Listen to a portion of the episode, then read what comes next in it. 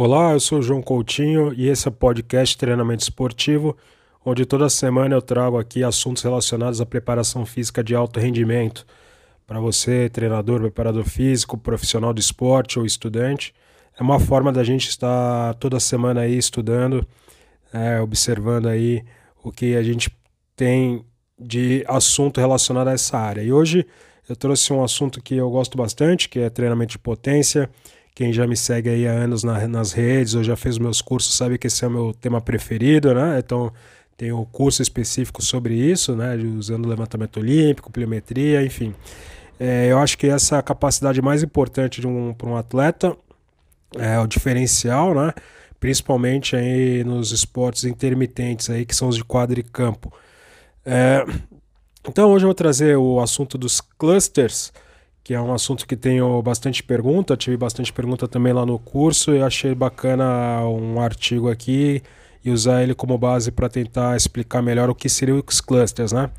E já adianto que em geral a dúvida acontece e eu percebo muito mais porque se você vem de um ambiente em que você é, trabalhava de repente numa academia, com treinamento de força aí na academia, personal trainer, e aí você passa para o esporte, eu sinto que muita gente fica nessa, nessa dúvida, assim, não consegue é, aceitar assim que vai dar certo, entendeu? Por quê? Porque o cluster nada mais é, em linhas gerais, o que você inserir uma pausa entre as repetições. E por que a gente insere essa pausa? Porque o que a gente sabe na literatura já mostra que quando você faz as repetições é, seguidas, então vamos supor, você faz ali, tem as três séries de 10. Se você faz as 10 repetições da primeira série de 10, você sabe que da primeira para a última repetição, ainda que você tente manter a, sempre a máxima velocidade em cada repetição, você tem uma queda em função da fadiga neuromuscular. E o cluster nada mais é do que você inserir uma pausa aí no meio das séries. Então, nesse exemplo de três séries de 10, você poderia, a cada cinco repetições, colocar ali 30 segundos de pausa para tentar recuperar, né, de, diminuir a, o efeito da fadiga, para você poder tentar evitar ao máximo uma queda acentuada da velocidade. Então, em linhas gerais, isso é o cluster, tá? Então, eu trouxe aqui um artigo que vai mostrar bem claro isso, né, a diferença que é. Então, é, o que a gente tem nesse estudo é que você teve ali 19 sujeitos que foram estudantes universitários, tá?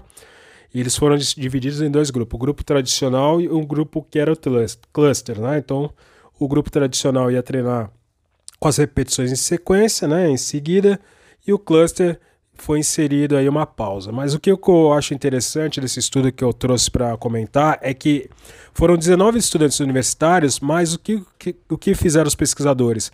Eles fizeram um período de treinamento para garantir que todos os estudantes já tivessem aí um nível neuromuscular, que todos estivessem mais ou menos aí na mesma, na, na, com a mesma experiência e treinamento de força. E foi até um, um período extenso, né? Então eles treinaram duas semanas de treinamento de força em circuito, ou seja, como se fosse a adaptação, depois três semanas de treinamento de hipertrofia e depois três semanas de, de treinamento de força máxima, ou seja, tirou qualquer estudante universitário aí do sedentarismo e colocou ele em processo de treinamento já num ótimo nível aí, né, de, de, treino neuromuscular, né, então nós estamos falando de oito semanas de treinamento de força, tá, então por isso que eu achei bacana, porque traz para também para a realidade aqui do esporte, né, e também para a realidade de quem trabalha aí no, com personal, no meio das academias também, né, então é, são sujeitos que a gente considera já ativos, né, e como que foi então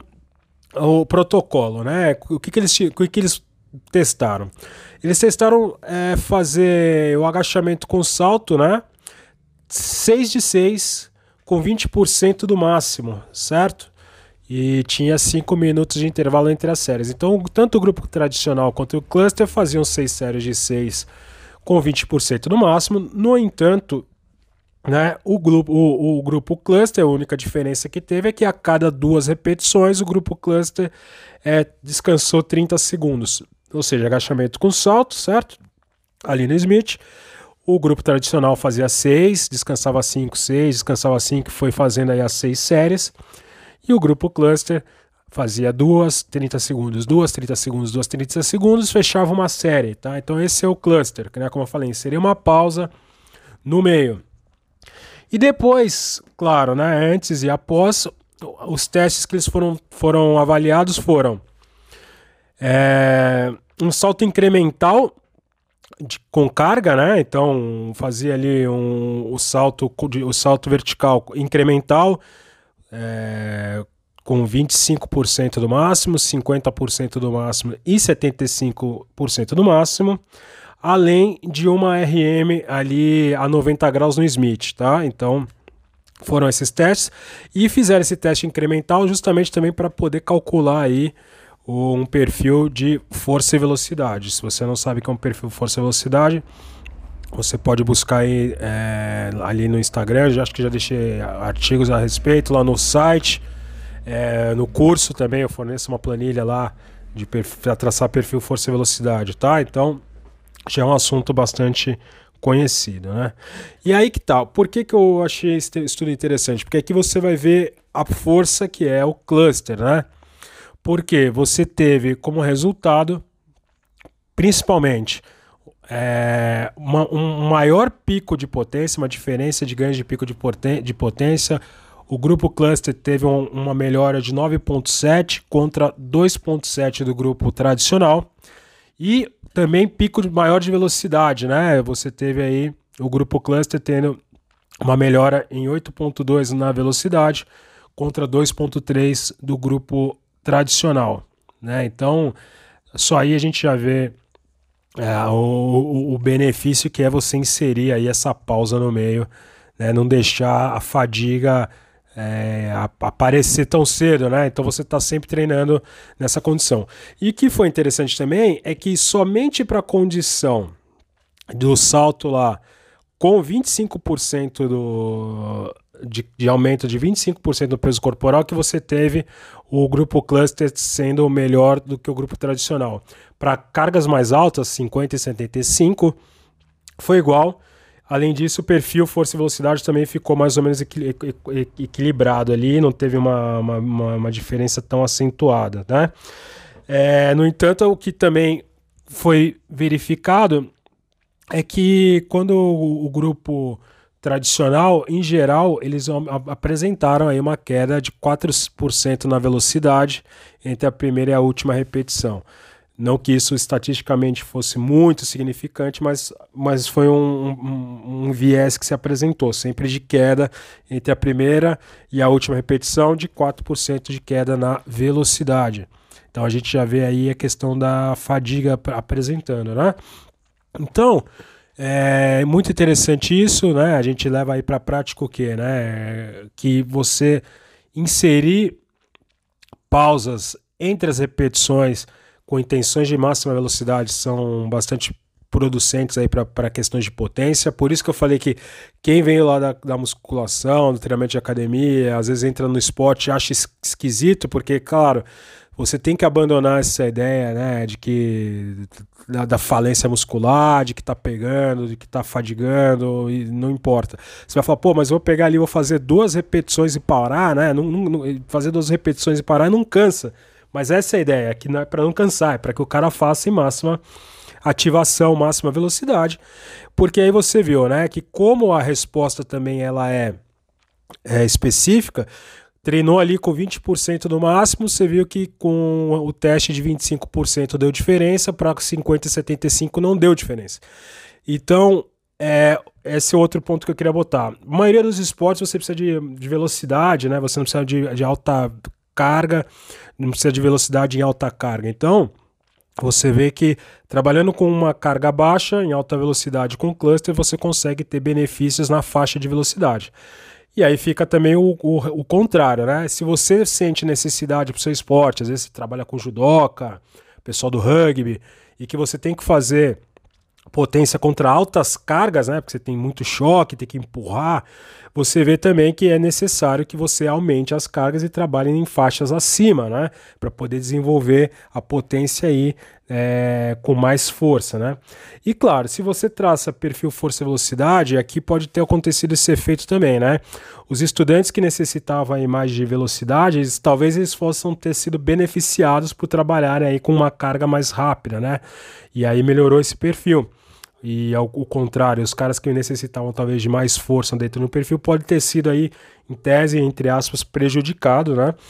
É, mas essa é uma, um, uma leitura que eu faço aqui por cima, né? Sempre é, você pode usar o perfil força velocidade para tentar direcionar o treinamento aí do atleta se para mais velocidade ou para mais força, né? Então essa é uma ferramenta que é bacana utilizar, não é, não é fundamental, tá? Eu sempre deixo isso bem claro. É mais uma ferramenta que você tem para se apoiar. Ela não pode dirigir porque a gente não tem certeza absoluta de nada, né? Então você tem como é, te orientar dentro da linha de trabalho, de como você vai planejar seus treinamentos, se o cara empurra o cara mais pro lado da velocidade ou empurra o cara mais pro lado da força.